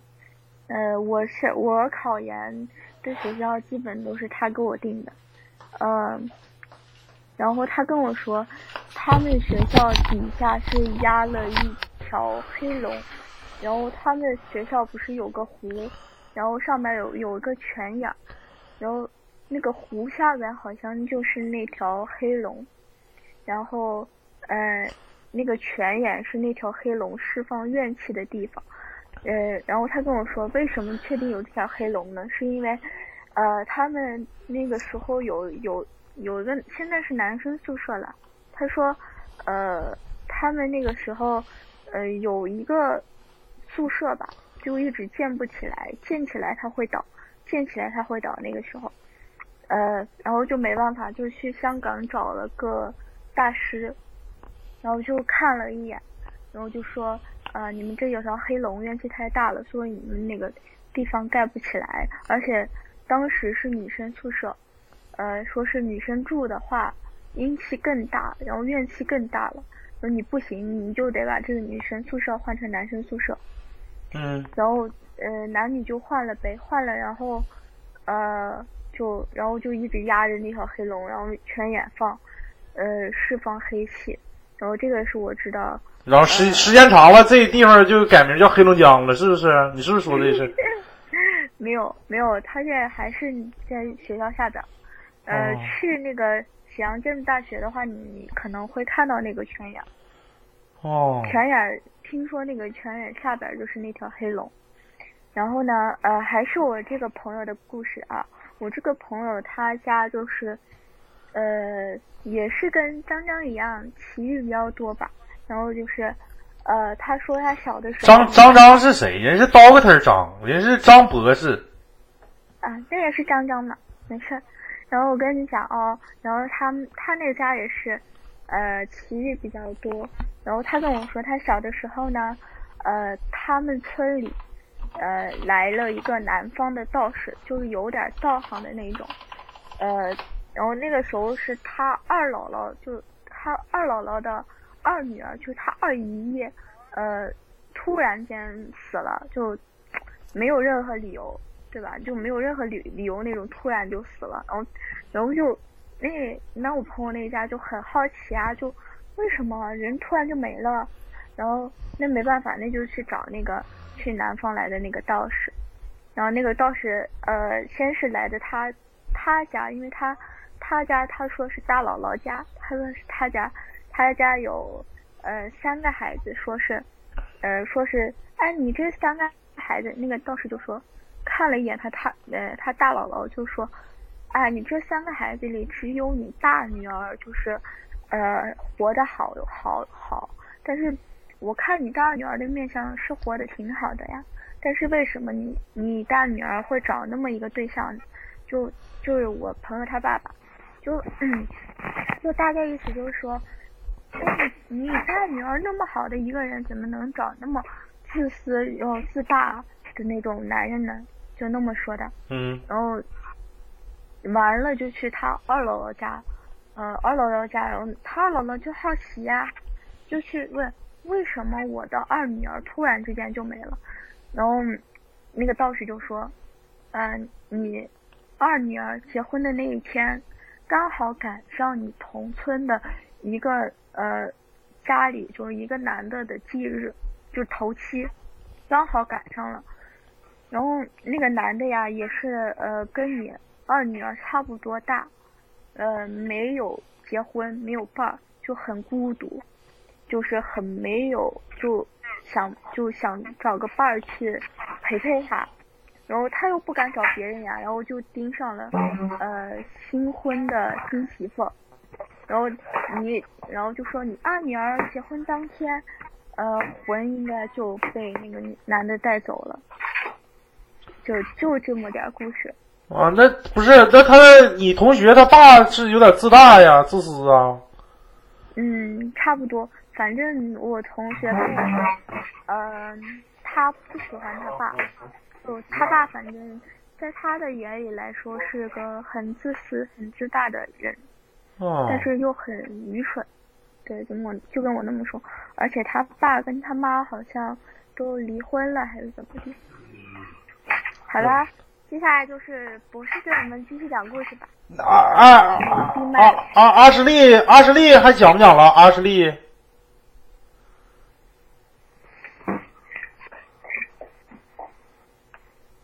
上来整一个呗，大粗舌的故事。嗯嗯，继续吧。大粗，啊，不是我说话能听见吗？能听着。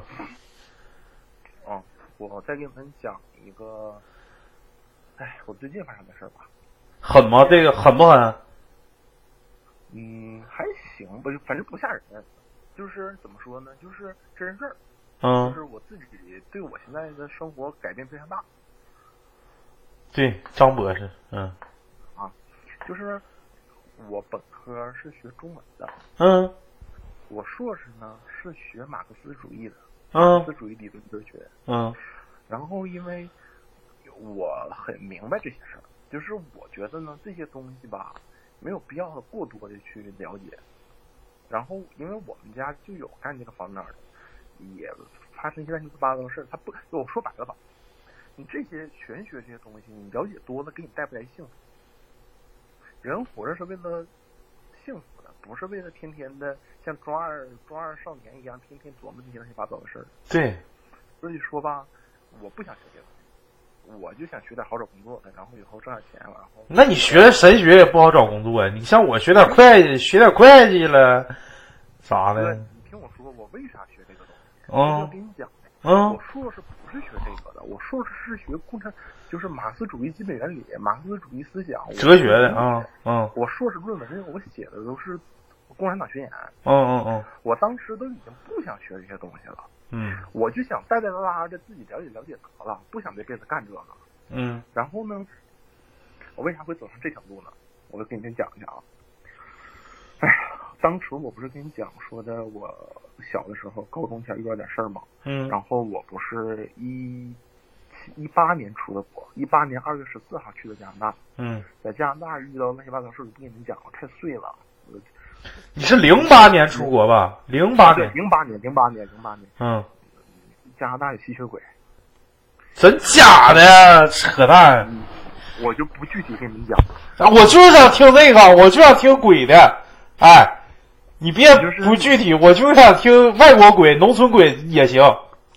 就满脸煞白过来让你帮忙，帮让你给他找东西。那是他妈毒贩子，你说那个不是，我没学这个，我还不知道他是啥。啊？那你咱这满嘴都是血，这他就是。我说你是啥？什么什么 one pair 这些玩意儿，就是你就不说那些了。我也嗯我也比比较烦那些东西。那个，然后我就是一二年回国刮大白的，人家说是刮大白的。啊，一二年回国，一二年回国之后，我为啥回国呢？是我在外国生病了，我生了一个不知道是啥的病，但是，嗯，感觉也不是病，我就说一下状况吧。我我一米九，嗯，我之前一度在加拿大飙到了三百斤，你现在多少斤呢？我现在二百左右，二百左右是多少？我也没量，大大大腰子呢？二就二百吧，二百差不多就二百，跟大宇差不多身材应该。嗯当时飙到了飙到三百。嗯然后，嗯，反正就是这非常状态非常不好。我最长记录是连续都是大北哥，大北哥要上了啊！那个我把大北哥先先弄上来啊。你接着说。就是之前我连续三三天两宿都没睡觉，反正我就回国了。我长话短说，我回国以后陷入一个很大的一个问题，就是我二十二回国之后不知道干嘛，然后我就说那不行，高考吧，然后开始又重新复读，然后重新高考，然后上个上学啥的，不想学这东西，学的中文嘛，然后我就发现得了非常严重的抑郁症，然后我就开始跟你们讲重点的了啊，我就一个人去拉萨去了好几趟。嗯我第一次去拉萨的时候，我想去拉萨找个师傅，我想正经八百的去修密宗。我看咱们群里边还有大哥去修密宗的嘛，我就想去找个师傅。结果我第一次去拉萨去了能有小半个月，也没找着师傅。拉萨所有的庙我都去拜了，也没找着。我妈有师傅，但我妈那师傅，嗯，不能教我了已经。你是不是发现走错了，上内蒙了？不不不是，哎呀，我拉萨，我坐火车去的，哦去着火车去拉萨嘛。嗯然后我没找着师傅，后来认识好多人说没缘分，但我在那儿遇着了一个很很厉害的一个人，嗯，这个大哥姓李，我俩现在还有微信，没事还唠唠嗑。老李这个大哥，这个老李，李大哥是北京人，啊李大哥当年是三星公司驻中国这边的高管，就是三星公司在中国他说的算。啊中方最高管。然后那年，那年你也知道啥事儿吧？就反腐嘛。嗯然后他就被隔离审查了半个月啊，半年，他就被相当于是就抓起来了，然后就是说他贪污，说他什么的，反正就牵扯一些事儿，审了他半年。半年了以后，他被放出来了，就是他没没没事儿了，你知道吗？嗯说他是清白的，放出来了。放出来了以后，他就把工作全辞了。大哥也有钱，专门信佛，专门去拉萨去转山呐、一二年那年还转山，然后然后开始就是那个开始开始转转转。然后这个大哥，我在拉萨，我是一四年遇到他，他给我又喝酒啥，给我讲挺多东西。这个大哥信的不是正经佛教，嗯，这个大哥信的是本教。本教听懂？你们知道是啥吗？本科信的宗教呗，相当于。不不不，这个本是，哎哥，那个哥你是学啥的呀？我我本科学物理的，研究生学会计。啊，你是理科生是吧？我理科出身，后来学管理学了。你知不知道有个东西叫什么三四本定比？就是那个化学里边那个本。啊，本分啊，知道对，这个本教就是那个字儿。啊，草字头加个本，草字头加个本对啊对对，这个本教是啥呢？这个本教是当年那个佛法东渐的时候，从印度传到中国，直接传到了那个西藏嘛。嗯但是西藏自己有原始宗教，就是本教。这个本教，我就简单说吧，活人祭祀，他用的那个、呃宗教器具都是人骨啊，呃头盖骨、嘎巴拉呀，嗯用的这些东西。嗯这个教最擅长的就是法术。据说说的史书记载，直接就能拿那个，呃，呃，呃史书中有一个记载啊，就是，嗯、叫米拉日巴尊者，嗯他当初是他叔，他家是财主，然后把他全家都杀了，把他家他叔叔把他爸给杀了，因为他爸是财主，然后他就去山里边去学那个本教，然后回家你知道吗？嗯把他叔叔家降冰雹，把他叔叔全家活活拿冰雹砸死，哦就是本教，本教就会这个，就类似于王，就是那种兵法，就魔兽世界里边那个冰法啊！对对，就是那个老雪有一个技能，就是下冰雹啥的。就跟王昭君似的。啊对对对对嗯，冰女史记载，就是本教就是会这些东西，还还还挺的，还会打卦算卦什么的。冰雹叫啥，夸夸啪一顿拍，嗯这个大哥说他当年第一次去西藏，嗯然后呢就在山里边去转山，因为整个西藏是现在的西藏的佛教藏传佛教分四大派，叫做黄、红、花、白四大派，嗯分别是格鲁派、宁玛派、萨迦派、噶举派。嗯这嗯是最四个最大的派。像我们所说的，呃，班禅呐，还有什么什么喇嘛呀，嗯他们都属于格鲁派。但是这个本教是当年西藏的原始宗教，后来当佛教传入西藏以后，西藏的藏王就打压这个教，打压这个教怎么办呢？就开始屠杀呀什么的。然后这个本教中的一些高僧啊、一些法王啊，开始跟佛教开始融合，就变成了叫做本教的佛教化。最嗯后这个本教就变是开始也跟佛教很像了，所以说本教在西藏中叫做黑教，就是之前不有黄红白花吗？嗯本教叫黑教，然后他还保持了一些东西，他所拜的也不是如来佛，他所拜的那个雄象如来是，据说他们说法说是如来佛的哥哥，反正就是他拜的跟佛教你乍一看都一样，但其实内部差别很大。嗯嗯这个姓李的这个大哥跟我说，说他当年第一次去西藏，第一次去西藏以后，在山里边，在藏区的山里边走了好几天，最后是零几年的时候，最后连干粮水都没了，嗯。这哥们儿都都迷路了，说这可咋整？第一次去贼害怕，而且他还一直在他耳边中听到有藏语的女人的哭声，就是啊那那那那那那那就那样的抽抽气呗。对，而且是藏语的女人的故事。嗯大哥就有点毛，你知道吗？这大哥以前是学道教的，他完后来就开始去接触这些，然后就开始就毛，然后他开始就说：“操，不走了，在地下躺着，一看天，我操！你知道天上是啥吗？嗯满天的乌云，每个乌云全都是骷髅头，你能感觉吗？就是满天的骷髅头，全是云彩组成的。嗯然后大哥就 他都吓吓尿都吓哭了，然后他就开始说那不行啊，那那还是得走啊。香格里啊，施托林主香格里拉铜甲师就有，我不知道香格里拉铜甲师是啥。施托林主是佛教的一个护法，是招财的嘛。我就就不说这个，继续讲我的故事。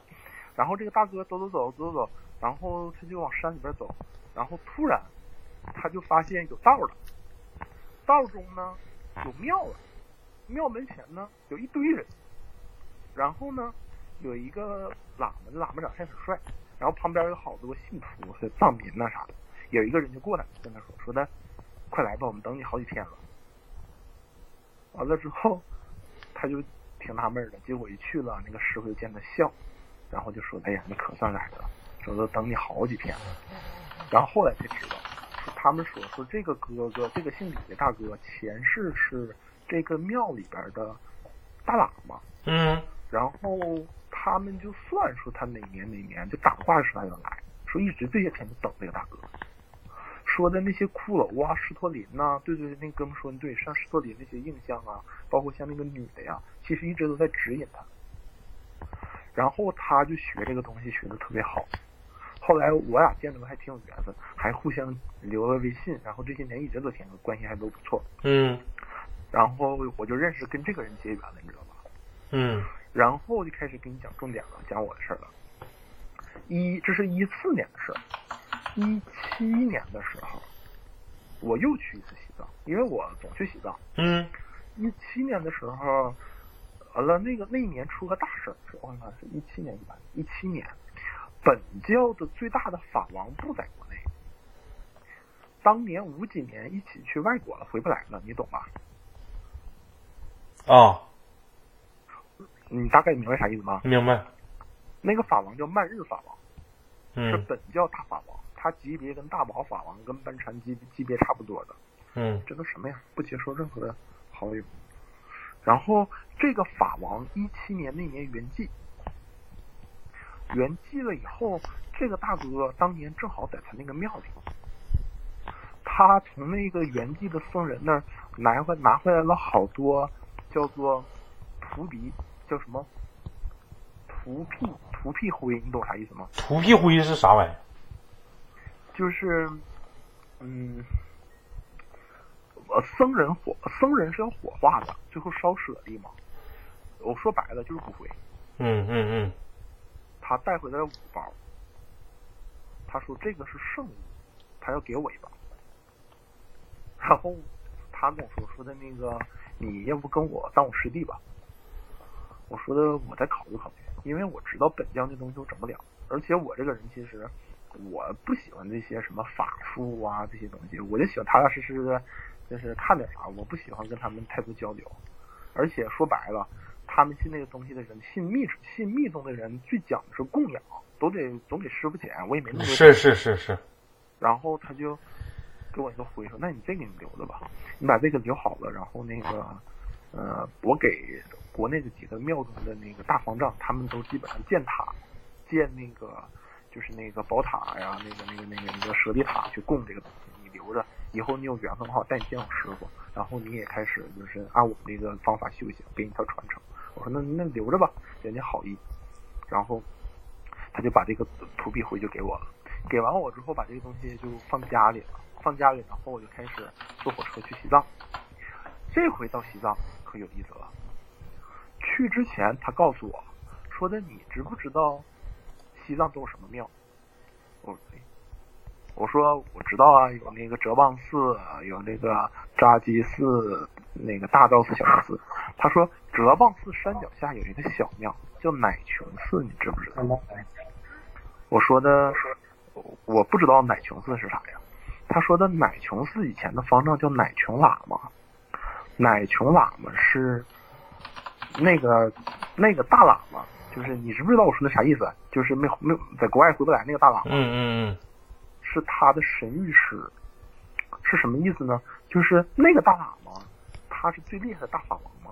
嗯他圆寂的时候，在他有不知道的事儿的时候，需要这个神谕师去给他打卦，去给他算，干干什么干什么。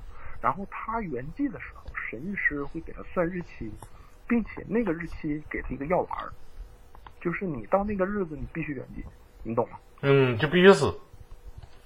嗯，然后神谕是非常重要，但是神谕是当年跟他一起走了，没回来，没回来，完了，但是那个庙还在，你去看看吧。然后我好像是魔女什么的啊，你说那个是整个藏区的那个几几大庙几大庙，包括那个定的那个中心点不就是那个大昭寺吗？但我说这个还不是大庙，是个小庙，是在那个呃哲蚌寺山脚下。哲蚌寺是干啥的呢？哲蚌寺是布达拉宫建立之前，当时西藏的那些活佛们办公的地方，是当年西藏就是呃藏区最高权力机关。哲蚌寺山脚下有个小小的一个庙，叫乃琼寺。他说的你一定要去那个寺看看，我就去了。完了之后，我去西藏溜达了几天，最后有一天临走之前我就去乃琼寺了。到奶琼寺我才发现，我是冬天去的，我才发现奶琼寺跟别的庙都不一样。就是你们都去过庙是吧？庙里边不一般都是挺有佛像，然后很清净、很漂亮吗。嗯嗯嗯，这个庙不一样，这个庙四周全都是地狱恶像，四周墙上画的壁画全都是地狱的像。嗯然后我那天去的时候，藏族人还特别多，然后我就进去跟着拜，就是看了一大圈，就一直在拜拜拜。然后我就说那就挺有意思的呀，还你就看看吧，就拜一拜。然后就拜完之后呢，就开始出来了，开始去哲蚌寺接着拜。哲蚌寺是最大的庙嘛，然后就开始拜。都拜完了之后就开始回拉萨，结果当天晚上我就出事儿了。当天晚上在拉萨我就开始上吐下泻，就是我去过两两三次拉萨，然后每次都没啥事儿，我也没有高反。嗯且我那天已经在拉萨待好几天了，但是就是我从那个小的那个庙出来了以后，我才开始上不下心。唉，然后当天晚上我把拉萨所有的医院全大医院都走了，嗯就是包括军区医院。到军区医院，人家说你是军人吗？我说不是，那不收我。又去拉萨市人民医院，完了还碰着藏族人跟汉族人打架，完了他们说拉萨那边海拔是不能打吊瓶，给了我一粒儿一盒整肠绳，说你吃这个吧，也不好。当天晚上我就做了个梦，嗯我梦见了乃琼寺的主神，后来我查我才知道那是谁，当时我不知道，那个叫白哈尔法王。白哈尔，白哈尔法王是当年的一个恶魔。这个恶魔，你去知网上能查着有白哈尔法王的那个。哈尔滨法王，这个法王当年是个恶魔，嗯后来被，嗯，是被谁呀？是被莲花生大师还是被谁？好像是被莲花生大师给降服了。嗯降服了以后，给他困到了那个小庙里。为什么叫奶琼寺呢？奶琼在藏语里边是小的意思。就是小小庙，对，然后那个白白哈尔法王到那个庙中来了一句：“这地儿咋这么小呢？”就说奶琼，然后那个庙就叫奶琼寺了。嗯嗯他以前是个藏区的大大魔王，后来困到那儿。然后我晚上就梦着那法王了，那法王然后找一堆小喇叭在我身上转圈，你知道吗？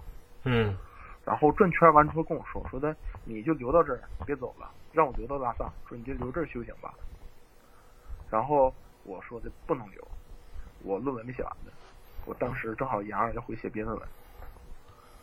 然后他跟我说的，那嗯反正我就跟他说不能留，咋的我也不留。喂，嗯，能听见，第二天早上起来还是疼啊，难受啊，然后赶紧坐飞机。当时飞机还没有飞，没有飞长春的，飞北京、飞上海都没票。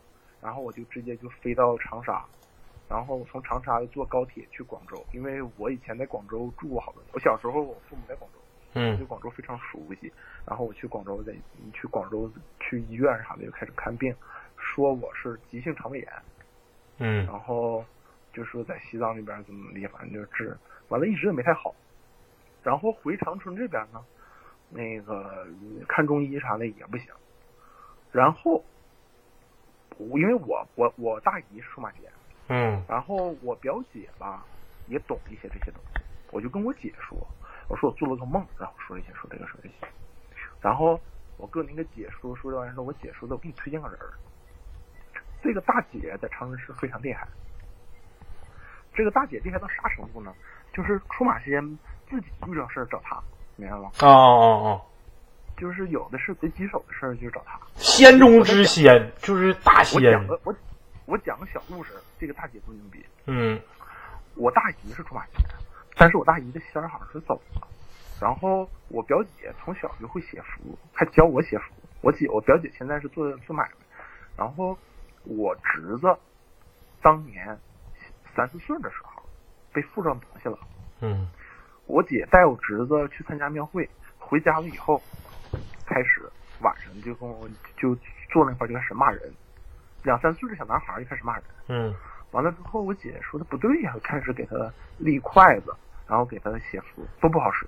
嗯完了，我姐又托人找着这个仙中之仙这个呃阿姨吧，嗯然后这阿姨说的，小孩去庙里边被横死的女鬼撞上了。完了跟我姐说，说你晚上把这个符放他枕头底下，完了给他整走，完了拿第二天烧。完了晚上拿回去的时候，那个符一拿出来，我那小外甥才三岁，你知道说啥吗？嗯突然脸就沉起来，就变成女的的动静了，说他，操你妈，赶紧把他拿走！哎呦我你他妈拿的是你他妈拿的这是啥？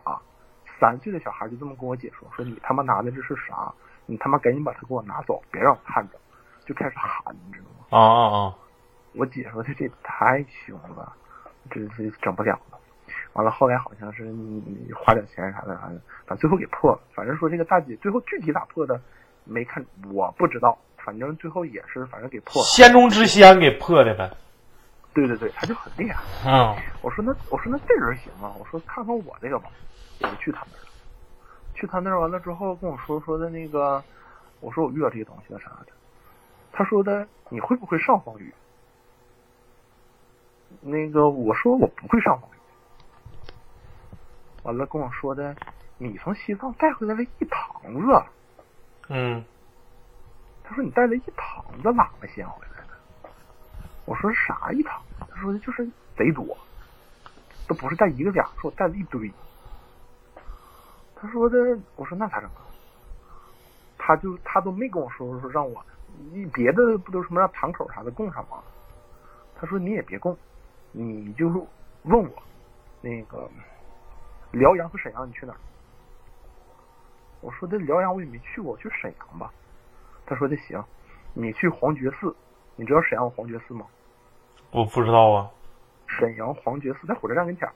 啊黄觉寺是当年皇太极，呃，打北京，就是皇太极当年那个清朝的那个天聪皇帝嘛，努尔哈赤他儿子嘛，嗯然后在沈阳建立那个沈阳盛京的时候，建了一个皇家的密宗寺庙，专门供奉密宗，然后跟那个西藏那边联系的一个庙，是皇家的一个密宗庙。他说：“你把你身上这些喇嘛先送到那儿休息。”然后我就跟他讲那个讲这些但是他说：“你就去吧，你送吧，告诉我应该怎么做怎么做。说这东西你留不了，你留的话，你这辈子你就干这个，你认可吗？”我说：“不想干这个，我也不想出马，我也不想当出马，我也不想指这个挣钱。”他说的：“你赶紧送走。”然后我就跟他说说的，当年有一个本教的一个大哥，给我了一包那个骨灰图皮骨灰，就是那个法王的那个东西。嗯他说：“那你留这干啥呀？”我说：“那人家给我说这东西挺神圣的。”他说的：“你又不是人家那那那伙人，你也不是啥的，你留他东西放你家，你这不有病吗？相当于说你把人家老人拿你家养，你家有几口米给人家吃。”我说：“那咋整？”他说：“你一起都送上黄觉寺吧。”我就嘎嘎，我就把这些东西就开始送送送送送送到黄觉寺。然后回来以后，他跟我说：“说的你多吃鸡蛋。”我说：“为啥？”他说：“你别管，你就多吃鸡蛋就行。”我回来我就开始吃鸡蛋，真是就是把这个东西都送上去了，然后趁着十二点之前把身上这些喇嘛线都送到那庙上以后，身上舒服不少。下午完我在沈阳还吃的饭，吃完了饭之后，下午三四点钟回长春。回长春了以后，啊对，那个那个大姐还跟我说了一句话，你知道吗？嗯说的你去把这些东西送到庙上了以后，你那个事儿不就了了吗？嗯缘来缘去，那场缘不就尽了，跟他们那个缘不就尽了吗？嗯你以后三年之内别上庙，让我三年之内什么庙都别去。啊他说的三年之内你要去庙了，你这辈子就跟庙打结了。他说三年之内你要是跟你要是跟你要去庙了，你基本上这辈子你就是庙里人了。完了，你去得道观不是，结果你知道咋的吗？啊？我当天晚上回来，就是我从那个沈阳回来以后，我晚上做了个梦，梦我梦见我有个山洞，山洞里边儿就是有一个书，那个书冒金光，我就过去就就自己我就过去看那个书，书上有俩字儿，这俩字儿就是一个大学的名儿。哦因为我当年就想考吉那个吉林大学的博士，我都跟我导师说好了，但是我就看俩字儿，我就我就说的那个命，当年笛卡尔有个哲学家笛卡尔也做过梦，也做过类似的梦，我说这挺有意思，我说笛卡尔，笛卡尔是哲，就是他尔不是跟那个牛顿对着干那个吗？啊，不对，对，微对微积分，你说的对，就是那个笛卡尔，他当年做过梦，啊啊，没有风的地方什么的，他也做类似的梦，什么意？啊啊啊！我说我也做过这梦，挺有意思的。顶上还好有个学校的名，就是某某学校，社科，牛逼，是不是社科？不不不不不不不，我不我不提具体学校了啊，反正就是一个学校，我回头可以私信给你，那个直播说。然后你碰上这就子？卡师大。然后那个哈哈佛，哈尔滨佛学院，哈佛。嗯完了，我就看到这个字儿了以后，我就好好信儿，我就上网查，画像，嗯查查查，我就查这个学校，去上这个官网。结果我在这官网上就看着了一个老师，这个老师跟我笑，我就给他写信，写信完了之后我就说，我说你听听课，我也不知道为啥，我就去听他课。结果老师说那你来吧，我就去了。这老师就是研究宗教这方面的，嗯然后我就跟他先生结了这个缘。然后后来，你别说三年没去庙了，我基本上我看看啊，这个事儿是那年四月份了的，我那年五六月份就去庙里了。然后你看看那这个事儿是一七年的事儿，一八年、一九年，你看我这些都学两年了，我就一直现在，而且我这辈子就想干这个佛教这方面这个东西了。嗯完了，我还问他，我还之前还问过那个大姐，因为因为我们这些人就是不太聊前世啊这些事儿，你知道吗？转世的这些事儿我们都不太聊，嗯因为那个东西跟你这辈子关系不大，你知道吗？就是我给你举个例子啊，嗯好比说，唉有一个人他是 A，他的前世是 B，他的前前世是 C，那么 A、B、C 是不是一个人？不，你说的这有点哲学问题。不是，不是。当你提我的时候，指的是 A 还是 A、B、C？只是 A 呀、是这样子。但那为什么你的前世 B、C 跟你有什么关系呢？没啥关系。有关系。那没关系就不是你的前世的。这个东西在佛教中叫普特伽罗，是一个印度词，嗯，是真正的你的意思。普特伽罗。对我跟那个大姐说说这个事儿啥的，我说我这辈子会不会出家呀？他说不一定。他说因为你好几辈子都出过了，你这辈子出不出不一定。嗯然后后来反正我就一直在跟他学这个东西，所以说我就从那个呃不想牵扯这行，最后还是干这行。你这也也不算干这行，就是只是研究更上一个层次了。嗯，不是，其实是干，其实我们干的事儿很多，我真的是咱们可以当面唠，不能在这个里边唠，因为它牵扯到很多呃国家宗教政策，还有一些，因为我学这东西其实我是想保护他们，就是对，因为你也你我跟我就说一下，我不说现在，我说以前啊，你们知道佛教有三大法难吧？嗯，就是嗯三武灭佛、会昌法难，就是最后一次就是那个唐朝的时候，把全国所有的和尚基本上不还俗就斩首，把庙全拆了。就是有的时候还是需要保护他们，因为你也不知道末法时代具具体会发生什么事儿。嗯嗯嗯。其实哎，不是什么灵异的事儿，反正大家就随便聊嘛。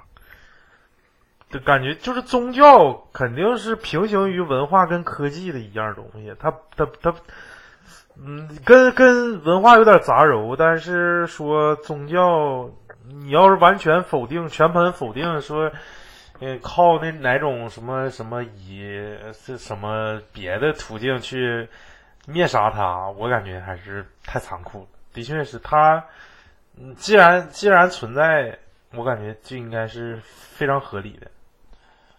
是这样，那个之前我们见了一个特别搞笑的一个事儿，喂说吧，嗯喂咱们现在不是正好是赶上这个大病吗？嗯就是你知不知道那个道那个那叫什么？微博上有一个喇嘛，还有一个道长叫梁什么清啊，嗯他俩在微博上骂起来了。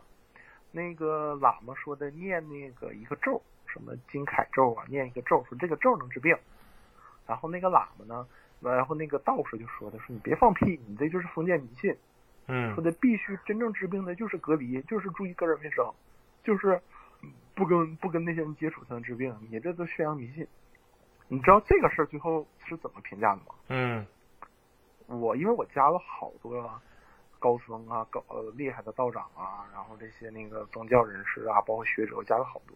有一个大有一个师兄说的特别好，他说健康的就是叫什么烦恼的问题用烦恼的方法解决，嗯健康的问题用健康的方法解决。就是佛教本身它是一个去除烦恼的学问。嗯像佛教的疾病呢有好多种，你要是业障病，你可以用忏悔、用经文，你可以去。但问题是现在这个传染病它不是业障病，它是一个正经八百的这种疾病，嗯嗯就是由这个叫做在那个佛教中叫做具有因，还有这个适用因，就是你通过日常生活中得这个病，你这个病就不是业障的问题，你无法用佛教的东西来解决。就不是就不是不是心理疾病嘛？业障主要还是心理或者是思想方面。呃那业障有好多种，像你这个业，像佛教里边有七十五法，然后它这个业还有那个六因，然后五业什么的，这些业有的是前世的业，有的是现在的业，它每种业还不一样，还分黑夜、白夜，还分艺术业，反正它分好多种。哎呦，佛教为你能不能有时间你来我们大庆一趟？我带你装个逼。不是，就是因为你看咱们都是大学生，还有研究生，然后还有什么的，嗯说就是咱们咱们不扯，咱们不吹牛逼，咱们说一句啊，咱们其实都有科学素养，对吧？嗯就是你就说那块来一个人儿，就是会飞呀，会会怎么会吐火，你信呐？我不信。拿冰雹砸人我也不信。对，而且这是第一点。第二，我跟你说，拿冰雹砸人那个东西，我还真真问过我那个师兄，说那是咋回事？你知道那咋回事吗？啊，我们怀疑啊，他们是有比较先进的气象知识，包括求雨，就是说，我看到了，我观天象，我看这个气候，我知道哪天会下雨，我就嗯那天求雨。然后我之前呢，别人让我求，我说的时候未到，就到那天，我知道那天得下雨，因为我已经通过云彩呀、通过湿度啊，我已经测出那天要下雨了。我那嗯天求雨，我呱就求下来了，人家就说，那你求的准，对吧？对呀，其实还是由知识来算。就咱们都有科学素养，咱们对这个东西的理解也都是一个辩证的理解。包括我喜欢佛教，我也认为，就说实话，佛教不神道。嗯就是你真正了解佛教人不神道，来一个和尚过来就给你算命，过来就给你告诉你怎么怎么地啥的，那基本上都是故事。真正的僧人在一起见面，我跟你说，就天天学习相国，真是人家自己看自己的经书，跟你唠嗑都非常有分寸的，不会乱说话的。哎，你有机会还是来大庆，咱现场录一下。这直播也看不着你这个这个这个声情并茂呀，就没有这种感觉。还是来一趟，完了，那么你吃点吃点斋，来大庆，什么逼玩意儿？你小点声，你这滋儿哇的呢。吃点斋饭，咱们几个一起啊，静静心。我不是，我也没那啥。那个像他妈疯子似的。我给他这边整下去，什么逼玩意儿上来了？不用吃整那个，可以加我。也可以吃锅包肉，也可以不，也可以吃齐齐哈尔烤肉啥的。嗯，就是我跟你，说，再多我我多说几句啊，就是还有一个理解，就是像咱们这种没有出家的人啊，嗯最好就吃三净肉就行，其实我觉得咱们每个人都应该吃三净肉，三净肉是这个也，嗯。三净肉就是我这我懂我懂，就不是什么为我而杀，不是我杀的，不是什么是啥来着？嗯啊，不是为我而死，不是我看着死，不是我杀的，就是这三种，就是你可以吃这些肉，就是活物。我现在出去吃饭，我也不吃什么活鱼啊、活虾，我也不吃，嗯就是人家做好的那东西你可以吃。所以说，这个东西其实还是正常保持这个身体的这个碳水和脂肪的蛋白质的比例还是很重要的。其实，嗯嗯嗯，没有必要搞得那么。所以然后我你看我，我跟我在这个群跟大家交朋友，跟大家聊天，我也是希望就是能多跟大家聊一聊，然后能传达一些正确的那个佛教知识。因为我跟你说过嘛，我多说两句。嗯现在一到山海关以南，就是北京啊那些南方，看不起东北人。我在群里面说好几次，真看不起东北人。嗯你知道啥问题吗？素质不素质的我就不说了，东北信佛的人都看不起，因为东北这个东西乱糟糟，信佛这些封建迷信、贪污，然后利用这个东西烧香，然后揽财、嗯。骗钱、骗色的太多了。就是这个东西已经弄得乌烟瘴气了，污名化。就是东北这些正经八百的修行人吧，你也这把人被人家也也戳脊梁骨，是，就是大家不愿意这样，你不可能。我跟你说，比如说这个人家里头有点啥事儿了，你信佛或者是你修道的，你去了给人家破事儿，你不可能要那么多钱。嗯嗯，弄得现在人家没啥事儿，你过去整事儿。说现在一帮活佛都操着辽宁阜新口音，然后劫钱劫色的，那把东北弄得特别不好。加上赵本山说东北人好忽悠，东北人天天开始就是邪师说法，如恒河之泥沙，然后弄得特别不好。所以说，我觉得还是应该向大家就是学习这些东西，修行也好，还是应该走正规的渠道，不应该啥都骗。我认识一个大姐，大姐是修密宗的，修老多年了。嗯过来就问我，你师傅靠什么降服你的？我说啥意思啊？他说的，我现在我现在这个师傅啊，现在就学佛嘛？他说你师傅给没给你展现神通法术？我说的我不看魔术，他要是给我展示什么隔空取物、什么吐火球、暴风雨，我不跟他学。嗯我嗯说他用智慧、用知识给我讲明白，我就很佩服他。嗯，结果东北现在还很多这些个不懂的人还停留在你得给我变个个看个戏法，你得给我变个大蛇，你得给我变一个呃 空中斩小人儿，就这种，你给我拿这个拿什么拿那个磷呐往天上撒，你给我变这个我才信你，那都是本末倒置其实。哦，而且真正有会的人也不可能给你展现这个。是，感谢张博士啊，然后有机会来大庆咱现场录一期，哦，嗯，好，你现在还搁长春呢，是不是啊？嗯，对我这去不了北京啊，现在这个情况。那你等有机会去北京之前，或者是耍空来来大庆一趟。我大庆方便，大嗯庆长春坐火车两小时吧。行，你跟然然一起来，我请你俩吃自助啊。嗯，行，我见过然然嘛，哪天我跟然然先约一下。嗯，然然够意思，你让他代表磕头机先安排你一顿。行，嗯我安排他一下，啥也都行。啊，对你有咖啡馆，让他直接上你那馆里吃自助去。不，我咖啡馆已经停业了。我现在我就是我的这些那个材料、书什么都在这个地方，我也没法搬。嗯，然后我打算去北京定居了，我就把这个东西都搬走，完这个屋就给租出去。不错不错，感谢啊、感谢今天做客我们科技电台，给我们带来这么多精彩的故事。时间我感觉也差不多了，这故事没有能聊完的时候。要是还想听，就下次直播有时间，或者是下次来我们现场吧，行吗？嗯，好嘞，好嘞谢谢谢谢张博士，感谢大家啊！我今天把这个先关了，完了那个上群里唠吧。谢谢大家，谢谢大家收听啊，拜拜，感谢张老师。